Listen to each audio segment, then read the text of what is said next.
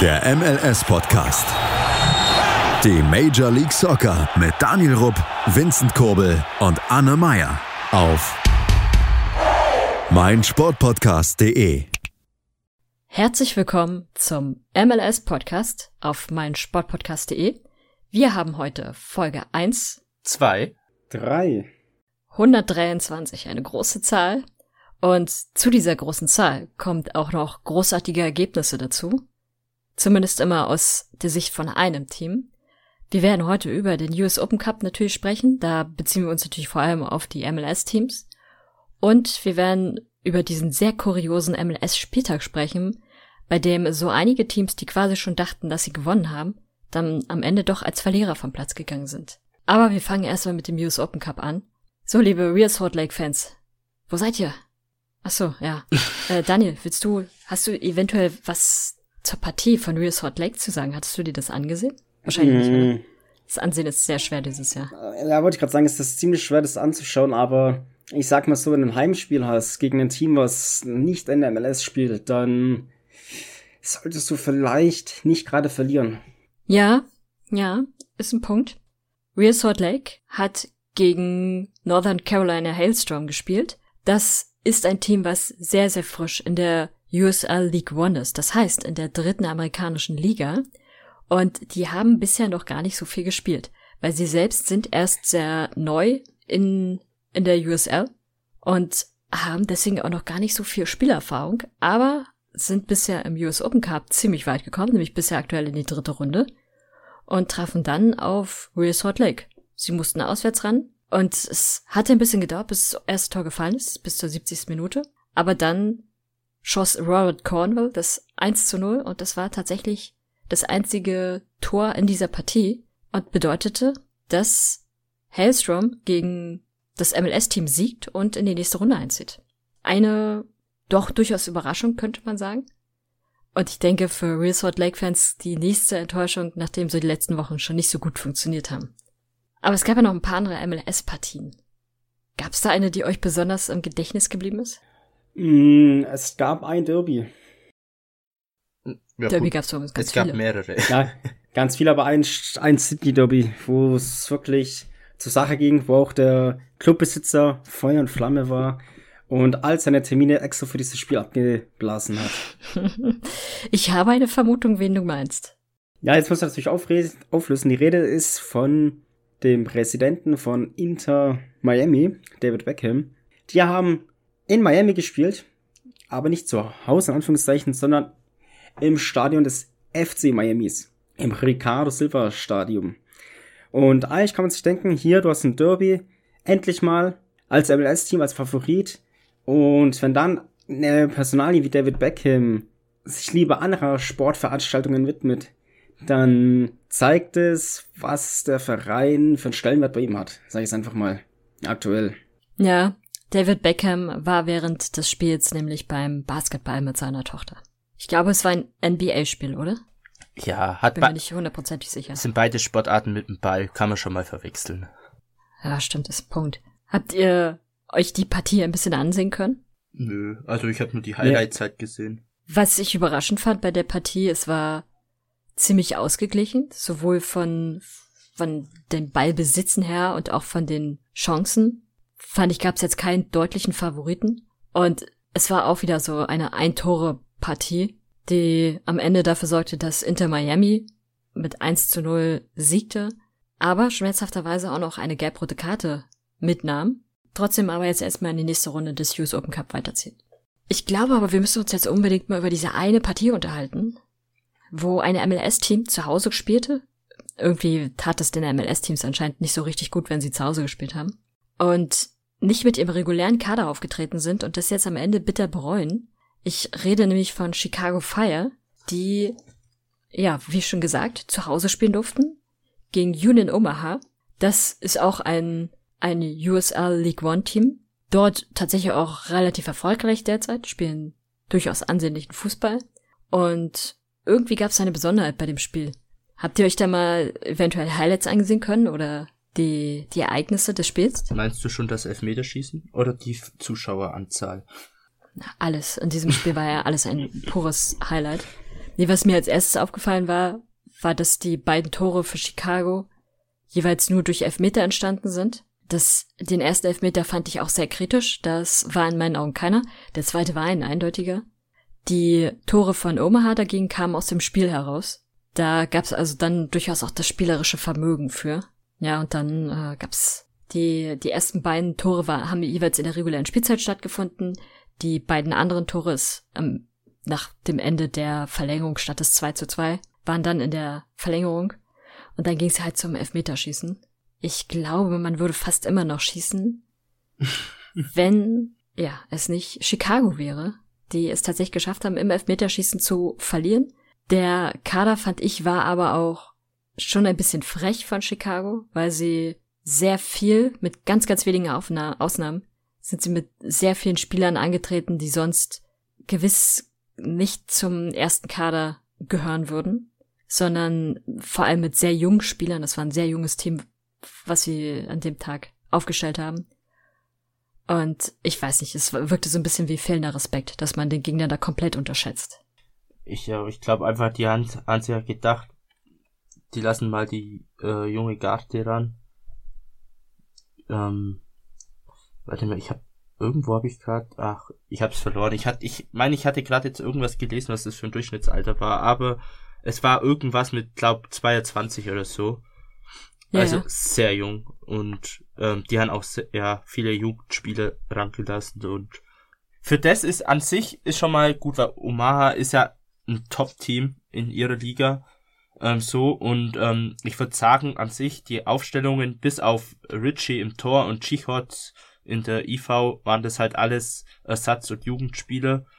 Mhm. Ähm, von dem her würde ich sagen, Hans ist ja eigentlich gut gespielt. Ähm, sie haben immerhin in die Verlängerung geschafft, bis ins Elfmeterschießen und für das, dass das jetzt, ja, so 19 oder 16-Jährige haben ja da auch teilweise gespielt, 16 bis 22-Jährige, die haben halt nicht immer so viel Erfahrung. Und für das finde ich, Hans ist ja ordentlich gemacht, aber ja, es wäre viel mehr drin gewesen, wenn sie mit ihrer richtigen Elf gespielt hätten, dann wären sie wahrscheinlich locker weitergekommen, hätte ich jetzt so gesagt. Auch wenn Omar gut ist, aber es war ja jetzt schon so ausgeglichen. Aber ja, so ist man halt im Elfmeterschießen rausgeflogen. Man hat's riskiert. Es hätte fast geklappt, aber hat's halt nicht. Wobei selbst Spencer Ritchie ist ja alles andere als erste Garde mittlerweile. Ja, gut, ja, aber hat er hat ja davor öfters gespielt bei seinen Teams, bevor er zu Chicago ist. Genau, aber bei Chicago spielt er gar keine ja. Rolle. Ja. Und ja, jetzt dachte man sich, lässt man ihn auch mal wieder ins Tor. Davon mal. Chicago ist auf jeden Fall kräftig gestürzt nach dieser Niederlage weil eigentlich fand ich, war der US Open Cup für Chicago immer was Wichtiges. Da hat man sich immer Mühe gegeben. Früher war es ganz oft so, dass du an den MLS-Teams gesehen hast, dass sie gar keinen Bock auf den US Open Cup haben und dann ganz oft wirklich eher die zweite Mannschaft geschickt haben. Aber mittlerweile sieht man schon, dass die MLS-Teams es in der Regel schon sehr ernst nehmen. Und damals war Chicago immer das Team, was eigentlich immer die erste Mannschaft geschickt hat. Mittlerweile ist es dann offensichtlich umgedreht sorgt dann halt dafür, dass du dann in der dritten Runde gleich dich wieder verabschiedest. Dann nur noch zu Hause. Neue Trainer, neue Prioritäten. So ist es, ja. Aber ob's was in der Liga gebracht hat, werden wir es später dann sehen. Gab's denn ansonsten noch Partien aus dem US Open Cup, die, die euch besonders gefallen haben oder die euch irgendwie aufgefallen sind? Ein Team gab's ja noch. Ja. Was gescheitert ist, aber ansonsten also die meisten MLS-Teams, wie du schon gesagt hast, haben ihre Hausaufgabe erfüllt, ob zu Hause oder auswärts.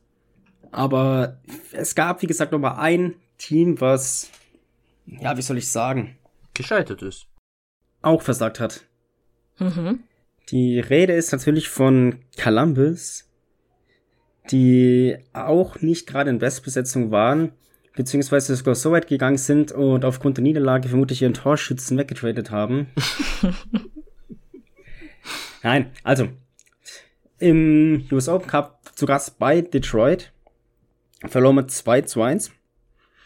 Tor für Columbus schoss, wie ich gerade schon erwähnt habe, Jesse Zardes, der jetzt zum aktuellen Zeitpunkt bereits ein neues Team gefunden hat. Und zwar ist das Colorado Rapids. Was sagt ihr zu dem Trade, wenn ich mal fragen darf? Also bei uns, wie ihr wisst, ist ja Columbus und Colorado eh dasselbe Team. Von dem her, ja, ja spannende Aufgabe, inwiefern er sich jetzt so in einem Wechsel innerhalb eines Teams sich etabliert. ähm, äh, ja, ja, aber Spaß beiseite. Keine Ahnung, was sich Columbus dabei gedacht hat. Ähm, er war Leistungsträger, ich glaube mittlerweile auch schon fünf Jahre jetzt bei Columbus. Denkt man gar nicht so. Der ist ja mit 25 damals von der Galaxy weggewechselt, meine ich. Ähm, und jetzt da versucht er jetzt mit 30 mal noch äh, bei Colorado anzuheuern. An sich Colorado kein schlechtes Team, finde ich. Die mausern sich langsam. Ähm, fürs Erste würde ich mal sagen, vielleicht ein kleiner Rückschritt. Aber ich würde jetzt, jetzt nicht sagen, dass es so ein riesen Rückschritt ist, weil Colorado durchaus Potenzial hat. Und ich finde, aktuelle Lage jetzt mit dem Zahlesabgang finde ich auch Colorado sogar vom Team her stärker als mit Columbus. Mal schauen.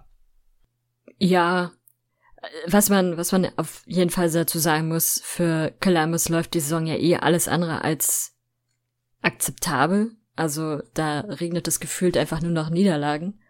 Und ich habe den Trade aber trotzdem nicht verstanden. Der einzige Aspekt, den man da sagen könnte, wäre, ja, er bringt Geld in die Kasse. Aber er war meiner Meinung nach schon auch ein wichtiger Spieler des Teams.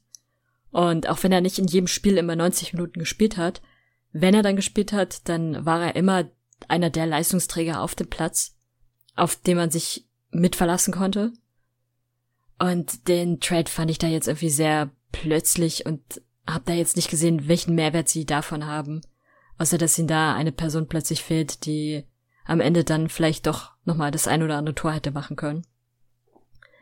Und es gab so ein witziges Foto, was die Rapids gepostet hatten, wie er am Flughafen steht und sein neues Trikot hochhält.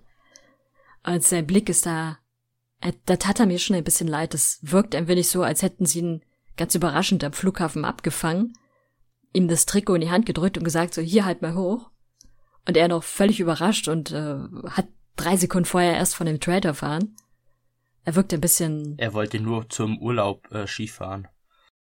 Ja, ich hatte auch getwittert, dass, äh, dass sie, dass es so wirkt, als hätten sie einfach irgendwem auf dem Flughafen den, das Trikot in die Hand gedrückt und der muss jetzt halt für die Rapids spielen. Und der, der arme Mensch weiß noch gar nicht, was, was ihm da blüht dann am Ende. Es ja, war schon ein bisschen, bisschen merkwürdig. Ansonsten gab es irgendwie kein Begrüßungskomitee, zumindest laut des Fotos, da am Flughafen. Aber man muss sagen. Für die, für die Rapids an sich ist es aber ein guter Transfer. Ja, genau. Ich finde nur für Columbus ist es kein guter Transfer. Weil die Rapids, die hatten eh mit Rubio eigentlich nur einen potenziellen Stammstürmer und dann halt noch Darian Yappi aber der halt auch erst 17 ist und somit haben sie jetzt drei Stürme und mit Zartes und Rubio ein durchaus ordentliches MLS-Sturm, äh, auch mit Erfahrung, also für die Rapids definitiv eine Verstärkung, würde ich sagen. Und ja, mal Columbus, die würden schon einen Plan haben. Ich bin gespannt, wer da noch kommen wird dann oder was die so sich ähm, überlegt haben damit. Aber ja, man darf gespannt sein. Ja, ansonsten haben die, hat die Crew ja gegen den Detroit City FC mit 2 zu 1 verloren. Da muss man dazu sagen, war es eigentlich auch verdient, dass sie verlieren. Sie hatten zwar relativ viel Beibesitz, aber sie hatten sich kaum Chancen erspielt. Und klar, sie sind in Führung gegangen, aber auch nur aufgrund eines Elfmeters. Die äh, viele MLS-Teams haben offensichtlich durch Elfmeter an diesem Tag profitiert während Detroit sich davon hat gar nicht erst unterbringen lassen, sondern die haben erst recht weitergespielt. Die Fans haben erst recht ordentlich supported. Es gab sehr, sehr viele Rauchwände. Und dadurch hatten sie auch viel mehr Chancen. Also eigentlich hätten, hätte Detroit deutlich höher gewinnen müssen, fast. Und ja, am Ende ist es dann doch sehr verdient, fand ich. Verdient für beide Seiten. Verdient zu verlieren und verdient zu gewinnen. Ansonsten sage ich mal noch ganz kurz die anderen Ergebnisse der MLS-Teams an, die sich nicht blamiert haben. Was heißt blamieren? Auch die, die Teams, die wir jetzt genannt haben, sind definitiv keine schlechten Teams. Und von daher ist es natürlich an sich keine Blamage, aber man hätte schon schönere Spiele zumindest erwarten können. Die Ergebnisse der anderen MLS-Teams. Cincinnati schlug Pittsburgh Riversound mit 2 zu 0. DC United gewann gegen Flower City Union mit 0 zu 3. Dann gab es noch den FC Dallas gegen Tulsa, gewann mit 2 zu 1. Das war ja auch ein kleines Tierduell, der Stier gegen einen Vogel. Dann ein schönes, ein schönes Duell in Texas, nämlich Houston gegen Rio Grande Valley, gewann Houston mit 2 zu 1. Und es gab natürlich auch in LA ein interessantes Spiel oder ein Carson, wie Daniel sagen würde, nämlich LA Galaxy traf auf das Team eines, eines Menschen, den man bei LA Galaxy sehr, sehr gut kennt, der ein kleines Gebilde vor dem Gebäude hat, vor dem Stadion hat, nämlich gegen San Diego Loyal, der Club, bei dem Landon Donovan Trainer ist, der eine LA Galaxy Legende ist. Man trennte sich 1 zu 0 für LA Galaxy und war am Ende dann auch ziemlich versöhnlich. Die Earthquakes haben gezeigt, dass sie doch Fußball spielen können und gewannen mit 5 zu 0 gegen Blaze City FC. Und auch äh, Minnesota gewann das ja, nordische Derby sozusagen gegen Forward Madison mit 0 zu 2. Und Charlotte FC gewann gegen Green, äh, gegen Greenville Triumph SC mit 1 zu 2. Und auch die Red Bulls gewannen das Ostküsten Derby sozusagen gegen Hartford Athletic mit 1 zu 2. Da übrigens hätten auch die Rebels deutlich höher gewinnen müssen, weil sie sehr, sehr viele Chancen hatten und definitiv das dominantere Team waren. Aber ja, das Tor sollte einfach nicht sein. Orlando hat sich auch in dem ja sehr, sehr sonnigen Duell gegen die Tampa Bay Rowdies mit 2 zu 1 durchgesetzt. Atlanta United gewann gegen Chattanooga FC ja, ganz knapp mit 6 zu 0. Das war also eine der deutlichsten Ergebnisse, die, die es gab. Und Austin FC haben wir vergessen. Die sind mich auch ausgeschieden, weil sie gegen San Antonio FC mit 2 zu 1 verloren hatten. Auch da in der Nachspielzeit übrigens, in der 96. Minute, fiel für San Antonio dann das zweite Tor. Also nochmal etwas bitterer der Abgang. Der LAFC gewann gegen Orange County FC mit 2 zu 1. Äh, äh, Entschuldigung, mit 5 zu 1, nicht 2 zu 1. Und das war's soweit. In der nächsten Runde jetzt haben wir ganz viele, leider, uninteressante Duelle, weil es viele Duelle von MLS-Teams sind, die aufeinandertreffen. Orlando trifft auf Philly, DC United trifft auf die Red Bulls. Dann gibt's das, äh, gibt's ein kleineres Spiel sozusagen der Detroit City FC trifft auf Louisville City FC. Miami trifft auf Tormenta FC. Da wird's mal wieder ein interessanteres Aufeinandertreffen werden. Omaha trifft auf Hailstorm. Und Sporting Kansas City hat Dallas zu Gast. Und der LAFC hat die Timbers zu Gast. Ich hätte mir natürlich mehr gewünscht, dass gerade die USL-Teams häufiger auf MLS-Teams getroffen werden. Ist leider nicht so. Weißt du, was lustig ist? Was denn?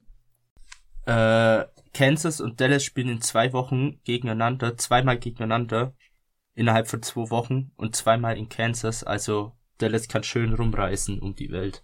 Und dazwischen ist noch ein Spiel, wo sie, wo Dallas noch woanders hin muss. Müssen sie da wenigstens richtig in die komplett andere Richtung? Äh, warte mal. Da gucke ich geschwind nach. Tata, tata, Spielplan. Sie müssen äh, nach Seattle. Ah, nee, die spielen daheim. Aber ja, Seattle. Also sie müssen ah, wieder runter okay. nach Dallas und, oder nach Texas und dann wieder hoch nach Kansas.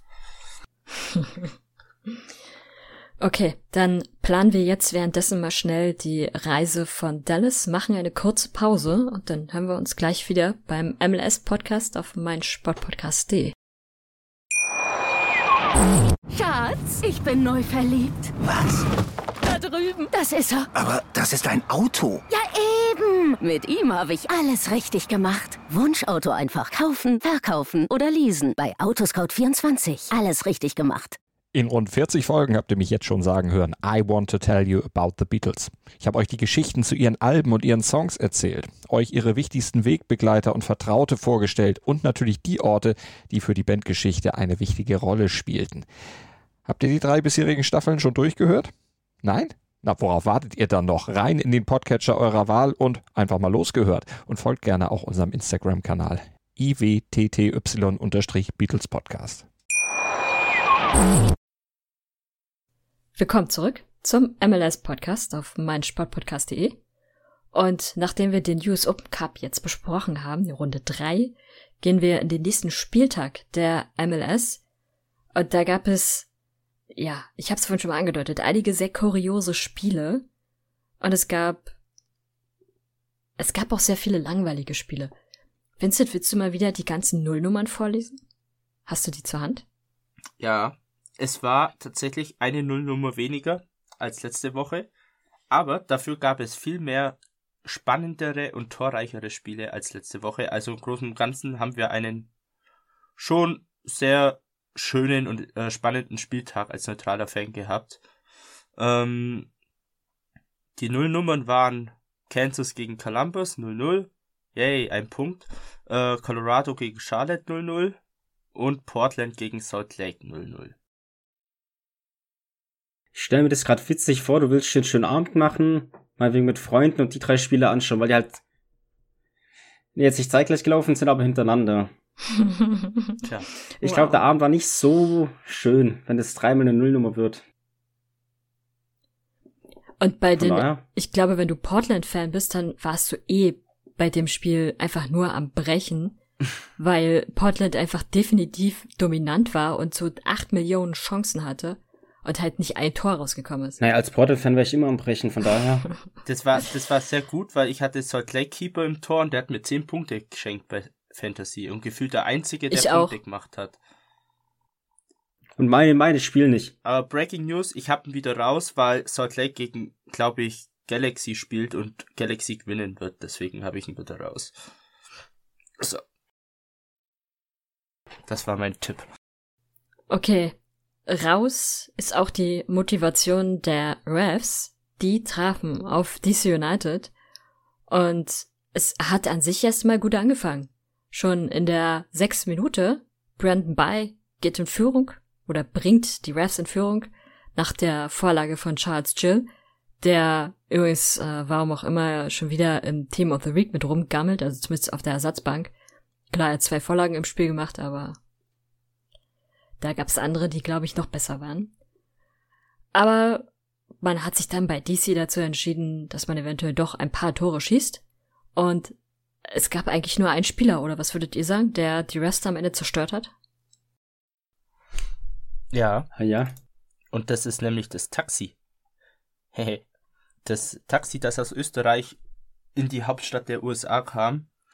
Ähm, das erste Spiel vom neuen DP und ja, zwei Tore, eine Vorlage. Was will man besseren Einstand feiern, oder? Kann man gar nicht. Geht nicht besser. Zu Recht auch im Team of the Week. Und ja, nach der, nach der Halbzeit ist dann nicht mehr so viel passiert. Die Tore sind in der 26., 39. und 43. Minute passiert. Und Adam Buxer durfte dann in der 88. Minute äh, oder 86. Minute auch nochmal ein Tor machen. Und da gibt's eine Szene, über die wir mal sprechen müssen. Das Tor an sich ist an sich kein besonderes. Allerdings, was danach passiert. Der Torhüter von DC nimmt sich den Ball und die Restspieler natürlich, weil es die 86. oder 88. Minute ist, wollen natürlich diesen Ball haben, damit sie schnell weitermachen können. Und dann entsteht plötzlich so ein Gezanke und es erinnert wirklich an den Kindergarten, wo sie so um den Ball kämpfen. Der Torhüter von DC hält diesen Ball fest, will ihn mit unter jenen Umständen verteidigen in seinen Armen und äh, verliert dann aber doch, weil zwei Rush-Spieler an den Ball ziehen. Der Rush-Spieler will dann mit dem Ball davonlaufen. Man sieht nur noch, wie der Torhüter von DC sich auf den Boden fallen lässt und jammert, wie sehr seine Schulter plötzlich wehtut oder sein Arm. Und während der Rush-Spieler mit dem Ball in der Hand noch läuft, versucht auch ein zweiter DC-Spieler den, den Spieler mit dem Ball festzuhalten. das ist insgesamt schon eine sehr merkwürdige Szene. Und meiner Meinung nach hätten beide DC-Spieler in dem Fall durchaus eine Karte verdient für Zeitspiel. Weil das ist ja, es ist wirklich absoluter Kindergarten gewesen. Habt ihr euch die Szene angesehen? Ja, Mhm. beschreib eigentlich, oder beschreibst es eins zu eins, wie ich es jetzt auch beschrieben hätte, dass es unsportlich ist und eh nix bringt, weil die fünf, sechs Sekunden werden doch eh nachgespielt. Ja, es ist, also gerade das Verhalten vom Torhüter wirkte wie, wie so ein Kind, was sich, wenn, wenn man mal Nein sagt, was sich dann bockig im Supermarkt auf den Boden wirft und heult. Exakt so sieht das einfach aus. Das ist schon ein bisschen, das ist dem Profisport unwürdig. Trotzdem aber haben sie am Ende gewonnen und haben wichtige Punkte geholt. Man muss aber auch dazu sagen, die Refs waren in dem Fall eigentlich chancentechnisch mit Abstand das bessere Team. Sie hatten zwischenzeitlich deutlich über 60 Prozent Ballbesitz und haben auch 20 Torschüsse gehabt, also oder Gesamtschüsse zumindest ins, äh, insgesamt dann halt. Aber das hätte definitiv nochmal anders ausgehen müssen. Da muss ja bei den Refs läuft ja sowieso alles falsch zurzeit. Von daher kann man da müsste man stundenlang analysieren, um festzustellen, was da tatsächlich das eigentliche Problem ist, weil sie sehr, sehr viele Probleme haben. Gab es denn sonst noch eine Partie, die euch besonders ins Auge gesprungen ist? Es gab ja so ein paar interessante noch. Oh. Wollen wir gleich noch Chicago anknüpfen, wie es denen so ergangen ist, nachdem sie ihre Männer so gespart haben im US Open Cup? ja? Sagen wir so, ihnen ist scheiße ergangen. äh, zumindest in der zweiten Halbzeit, so gegen Ende. Äh, ich glaube, das erste Tor ist in der 72. gefallen für Minnesota von Reynoso, dann in der 84. fällt das zweite, Ariaga und dann in der 88. von Lott das dritte. Und Chicago verliert erbärmlich und lächerlich mit 3 zu 0, hat noch eine gelb-rote Karte kassiert, Navarro. Ähm, ja, so viel zum Thema Männer schonen, damit in der Liga klappt, am Arsch. Sie sind untergegangen, Minnesota hat einen klaren Sieg hervorgeholt und ja, somit hat Chicago zwei Niederlagen erlitten. Ich fand ehrlich gesagt auch, dass Chicago da ziemlich schlecht gespielt hat. Also klar, sie hatten auch vereinzelte Chancen. Aber wenn man sich anguckt, wie hochkarätig ihr Kader eigentlich ist und was dann am Ende dabei rauskommt, dann ist das eigentlich eine doppelte Niederlage. Und sie haben kaum Akzente gesetzt, wo man sagen könnte, okay, an der Stelle haben sie jetzt so einen Peak, wo sie das Spiel nochmal drehen könnten. Ganz und gar nicht. Also die erste Halbzeit war von beiden Teams eher relativ langweilig. Man hatte so vereinzelte Chancen, aber war sehr unkreativ.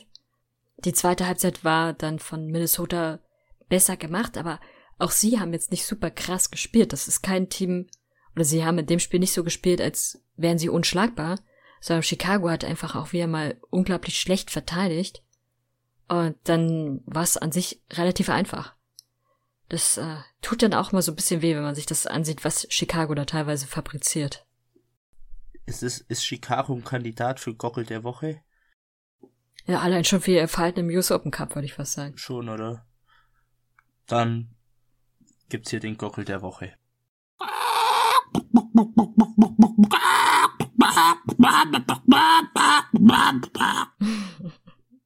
Da muss ich Einspruch einlegen. Oh, hast du noch einen anderen Gockel der Woche? Ja, und zwar ist es, normalerweise mache ich es ja nicht, dass ich gegen den Schiedsrichter schieße, aber Ted Ankel Na, nee, das ist nicht so peinlich. hat ihn in der Woche verdient. Da gibt's, da gibt's in meiner Meinung keine zwei Meinungen. Doch, da lege ich Einspruch ein. Hast du die Szene gesehen, Vincent? Ja, ich habe sie gesehen, aber das ist, ist einfach eine Fehlentscheidung und kein Gockel der Woche. Ja, aber das ist trotzdem da, durch seine Fehlentscheidung, dass er nicht rausgeht und sich das anschaut, obwohl es de facto eine rote Karte ist. Ja, Seattle hätte so oder so verloren. Nein, dazu, wie Vince gerade schon gesagt hat, wir reden hier von Seattle, die waren zu Gast im PayPal Park. Bei San Jose sind eigentlich früh durch den Elfmeter in Führung gegangen und bei der Szene fault Nathan Raul Ruidias, was soweit ich weiß, und er grätscht ihn halt ab, was ja an sich im Strafraum immer ein Elfmeter ist, aber er trifft ihn halt äh, eher weiter oben, am, also nicht am Fuß oder so, sondern eher Richtung Schienbein, Knie. Und er trifft ihn halt so, dass es böse enden kann. Zum Glück konnte Raul Ruiz weitermachen, aber zum leidtragenden Aller gab es nur eine gelbe Karte für Neven. Ja, also ich fand das Foul auch sehr krass. Allerdings bin ich auch immer kein Fan davon, einen Elfmeter und eine rote Karte zu geben.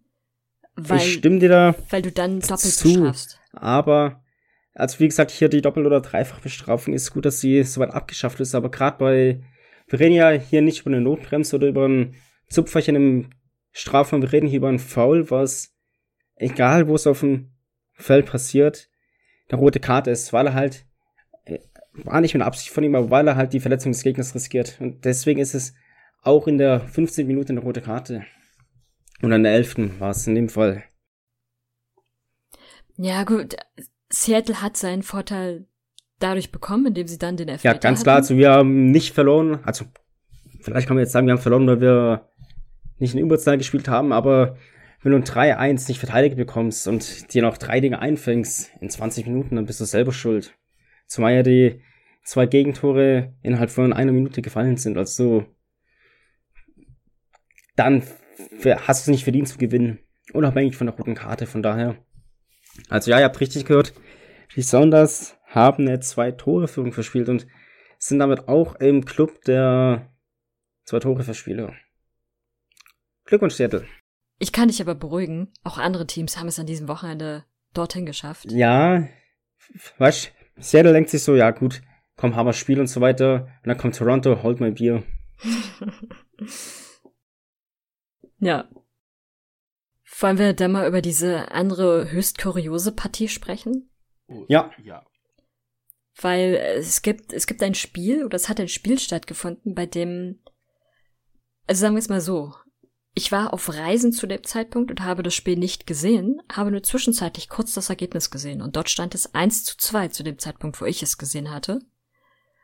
Und dann habe ich mich heute Morgen aber gewundert, warum die Red Bulls auf Platz 2 in der Tabelle sind, wobei ich ja davon ausgegangen war, dass sie nach dieser Partie, wo ich zwischenzeitlich das Ergebnis gesehen hatte, auf Platz 3 der pa Tabelle stehen würden, weil das andere Team dann über sie kommen würde. Und davon habe ich mir das Ergebnis angesehen und war ein bisschen verblüfft, was dort passiert ist. Daniel oder Vincent, wollt ihr mir mal erklären, was da los war? Es kann man nicht mit Wort beschreiben, man muss es gesehen haben tatsächlich. Die acht Abwehrspieler waren Kaffee trinken. Die auf dem Platz standen, glaube ich. Denn die Torhüter sind ein bisschen alleine gelassen worden und wurden dann zur Schießbude. Und ja, dann am Ende sind neun Tore passiert. Passiert gefallen. Und New York City FC gewinnt äh, 5 zu 4. Ein fucking 5 zu 4 ist viel. Nachdem Toronto 2 zu 0 geführt hat, hat dann New York eben bis auf 5 zu 2 hochgeschossen und dann in der 86. und 90. noch das 5-3 und 5-4 kassiert und äh, hat es dann noch mal ein bisschen spannend gemacht in der Nachspielzeit, aber es blieb dann beim Sieg für Homeless FC. Ja. Und und fünf verschiedene Torschützen bei New York, muss man auch sagen. Und es hat auch ein Spieler getroffen mit dem Spiel, da habe ich schon ganz vergessen, dass der überhaupt noch spielt. Nämlich Michael Bradley. ja. Der hat 5 zu 4 mit dem Kopf gemacht. Und dann sehe ich das so und denke mir, hä, was? Der spielt noch? Der lebt noch? Die gibt's noch? Von dem hat man gar nichts mehr gehört irgendwie. oh Mann. Ja, da hat der Bobby ein goldenes Händchen bewiesen, als er seinen Sohnemann. Ja, wollte ich gerade sagen. Der Papi ist Ich stelle mir das gerade so witzig vor. Er ist von der Seitenlinie, guck, guck, das ist mein Sohn. Mein Sohn hat getroffen. Mein Sohn. Wie, wie, so, wie so im Jugendfußball. Das ist mein Sohn und er hat getroffen. Ihr Pfeil. Aber wir liegen 5-4 hinten. Ja, aber das ist mein Sohn. Komm, eine, einigen uns auf Unentschieden. Oder hier, let, let, letztes Tor entscheidet. Genau. Ja, ich habe mir dann die, die Highlights angesehen und kann Vincent da eigentlich nur zustimmen. Das ist wirklich eine Partie. Die Abwehrspieler waren nicht mehr da. Sie haben das Stadion offensichtlich vorzeitig verlassen. Das kann ich nachvollziehen, weil wenn man sich ansieht, wie hoch die die Parkgebühren vor so einem Stadion sind, dann würde ich das Auto auch nicht so lange da stehen lassen wollen und lieber früher wegfahren in der Hoffnung, dass man dann nochmal fürs Parkticket Rabatt bekommt. und dann, ja, verlässt man halt das Spiel spätestens zur Halbzeit, damit man A, nicht im, in der Rush Hour landet und B, dass man halt nicht dieses teure Parkticket hat. Ja, gut, dass halt noch so viele Tore passieren, das kann ja keiner an als Abwehrspieler, wenn man nicht da ist. Nee.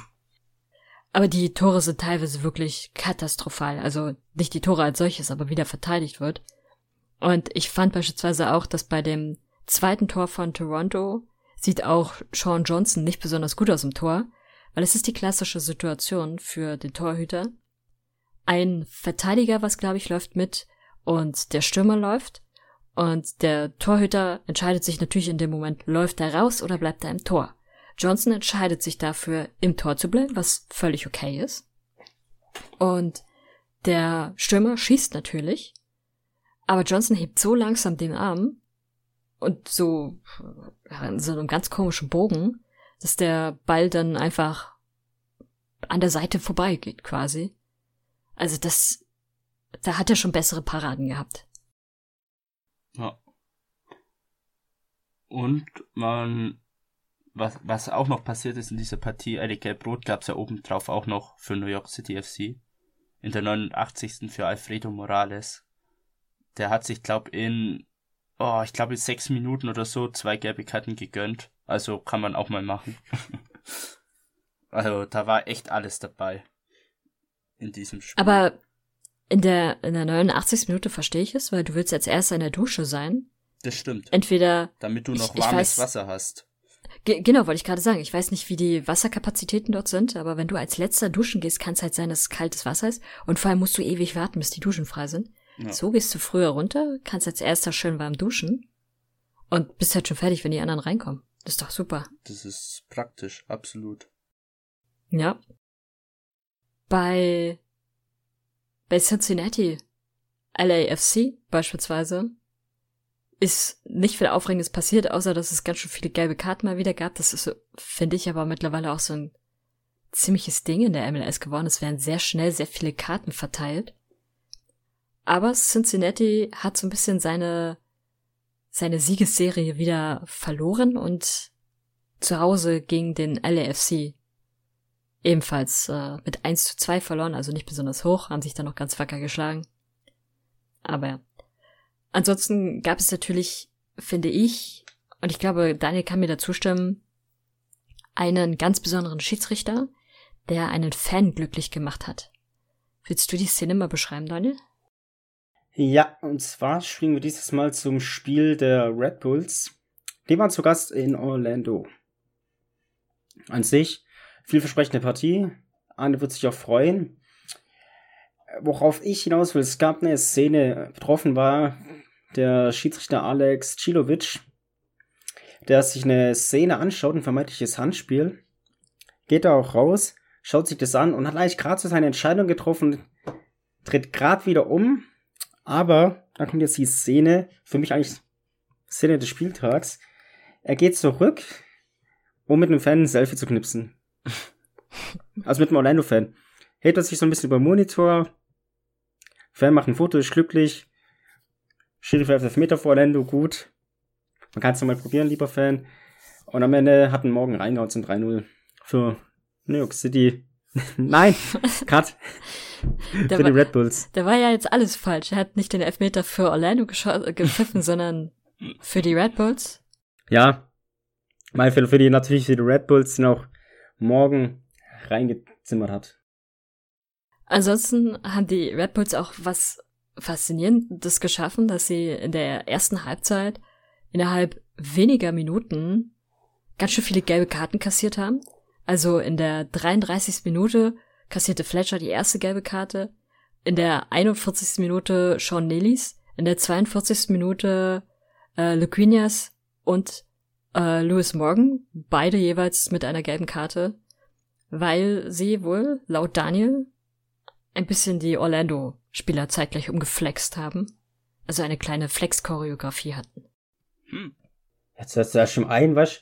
Wenn die nicht aufhören zu spielen, muss man noch mit den anderen umhauen. Wisst ihr eigentlich, wer, Nein. wer das Handspiel gemacht hat?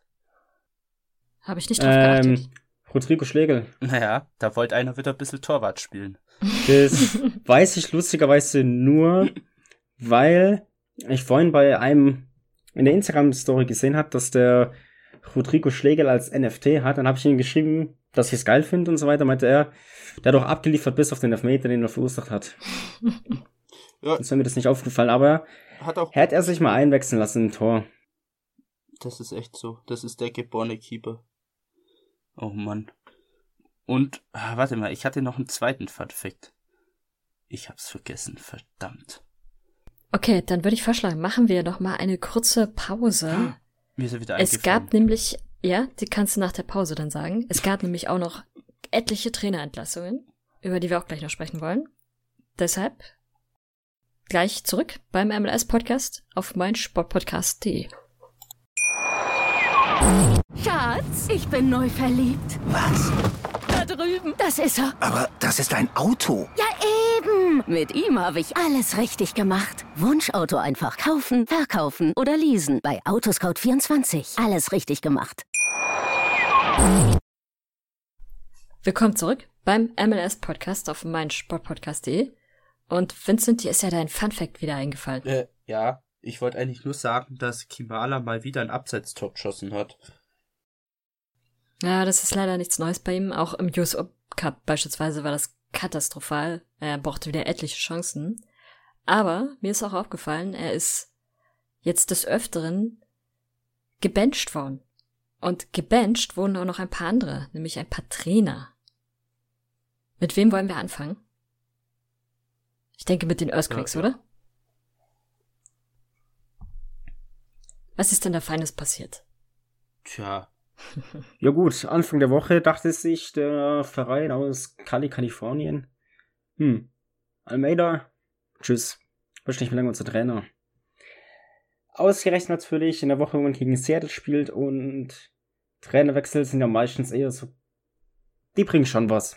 Da gab es schon genügend Beispiele, die das bewiesen haben. Von daher war ich ein bisschen angefressen. Letzten Endes hat sich meine Vermutung bestätigt, dass der Trainerwechsel zumindest jetzt ein Sieg gebracht hat, auch vier Tore.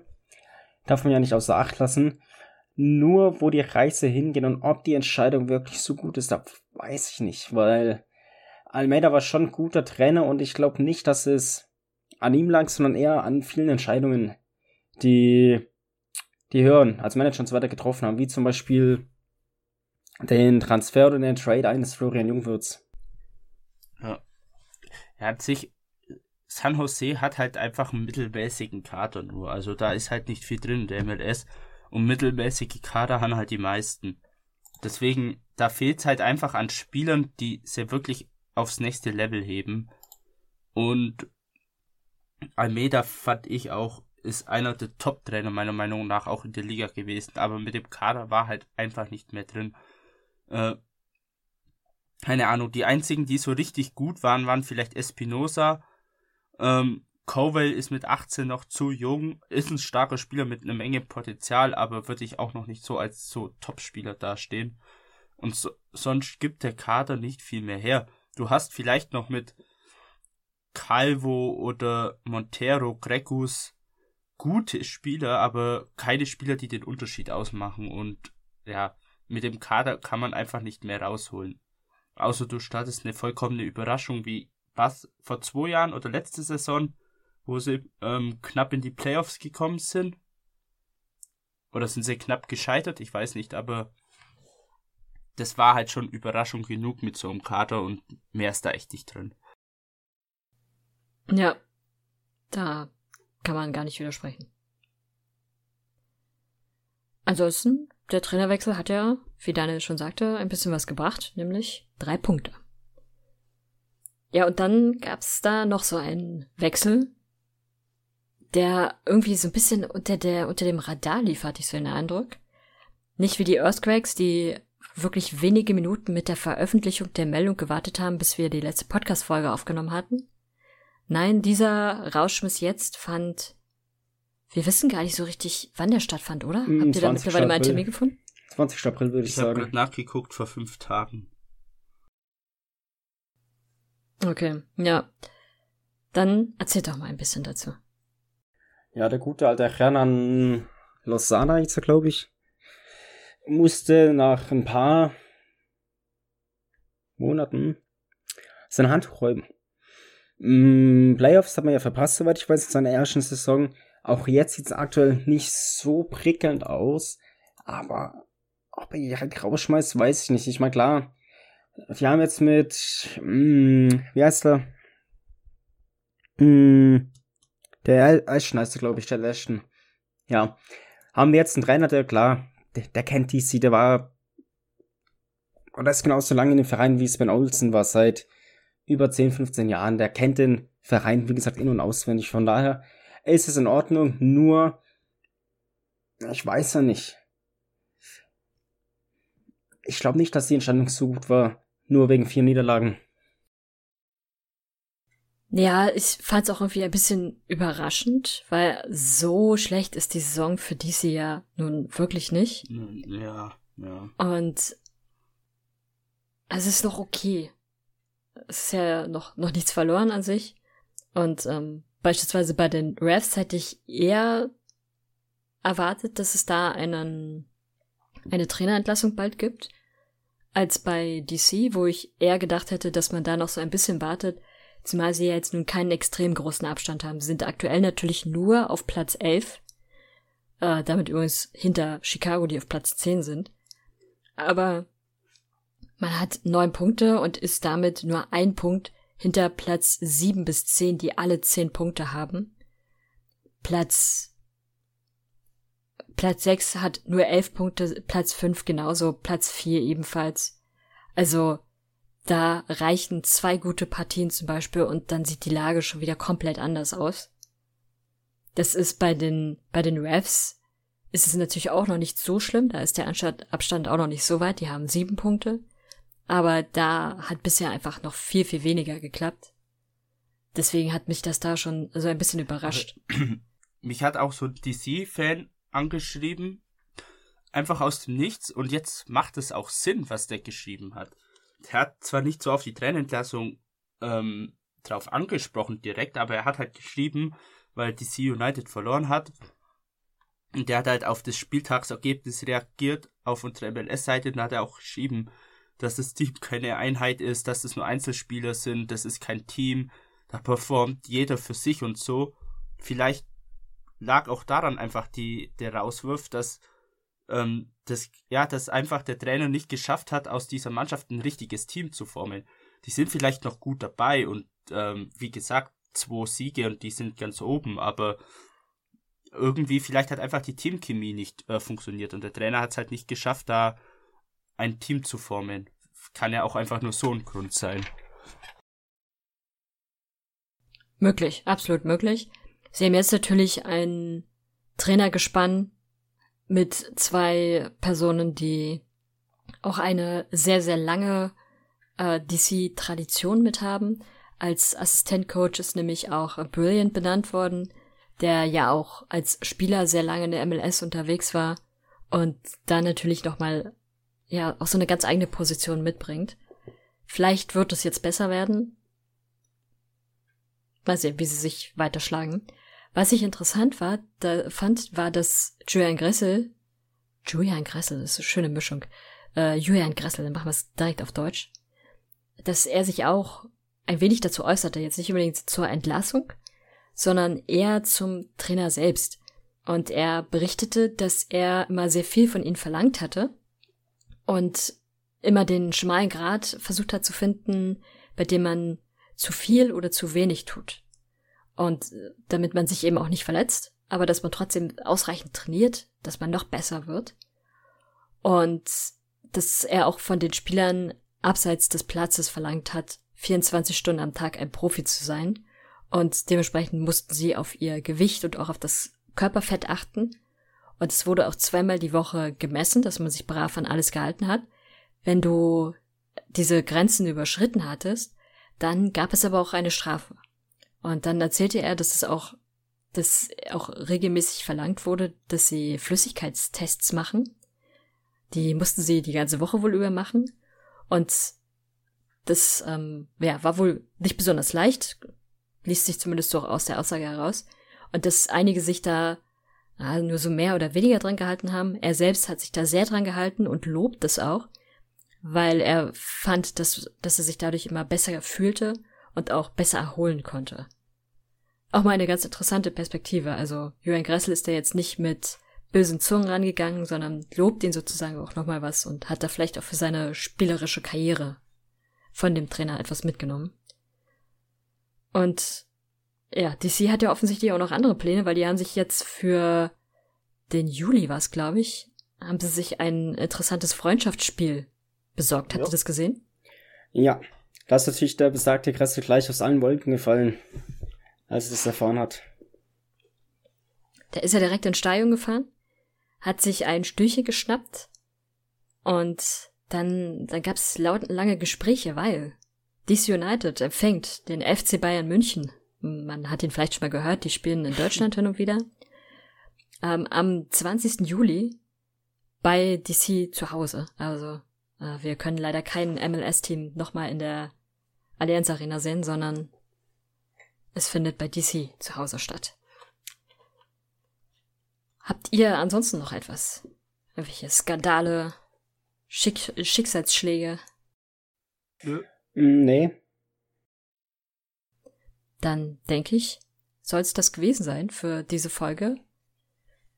Schickt uns wie immer gern Anregungen und Feedback, bewertet uns sehr gerne auf Spotify und Apple Podcasts und schreibt uns gerne auch Feedback über Twitter, Instagram oder Facebook. Ansonsten habt eine erfolgreiche Woche und wir hören uns dann bald wieder. Ciao. Tschüss. Schatz, ich bin neu verliebt. Was? Da drüben. Das ist er. Aber das ist ein Auto. Ja, eben. Mit ihm habe ich alles richtig gemacht. Wunschauto einfach kaufen, verkaufen oder leasen. Bei Autoscout24. Alles richtig gemacht. Wie baut man eine harmonische Beziehung zu seinem Hund auf? Puh, gar nicht so leicht. Und deshalb frage ich nach, wie es anderen Hundeeltern gelingt, beziehungsweise wie die daran arbeiten.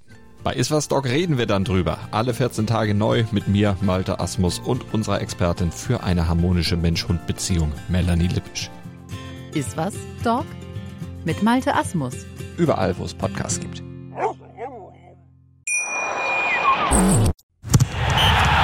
Der MLS-Podcast. Die Major League Soccer mit Daniel Rupp, Vincent Kurbel und Anne Meyer auf mein Sportpodcast.de. Schatz, ich bin neu verliebt. Was?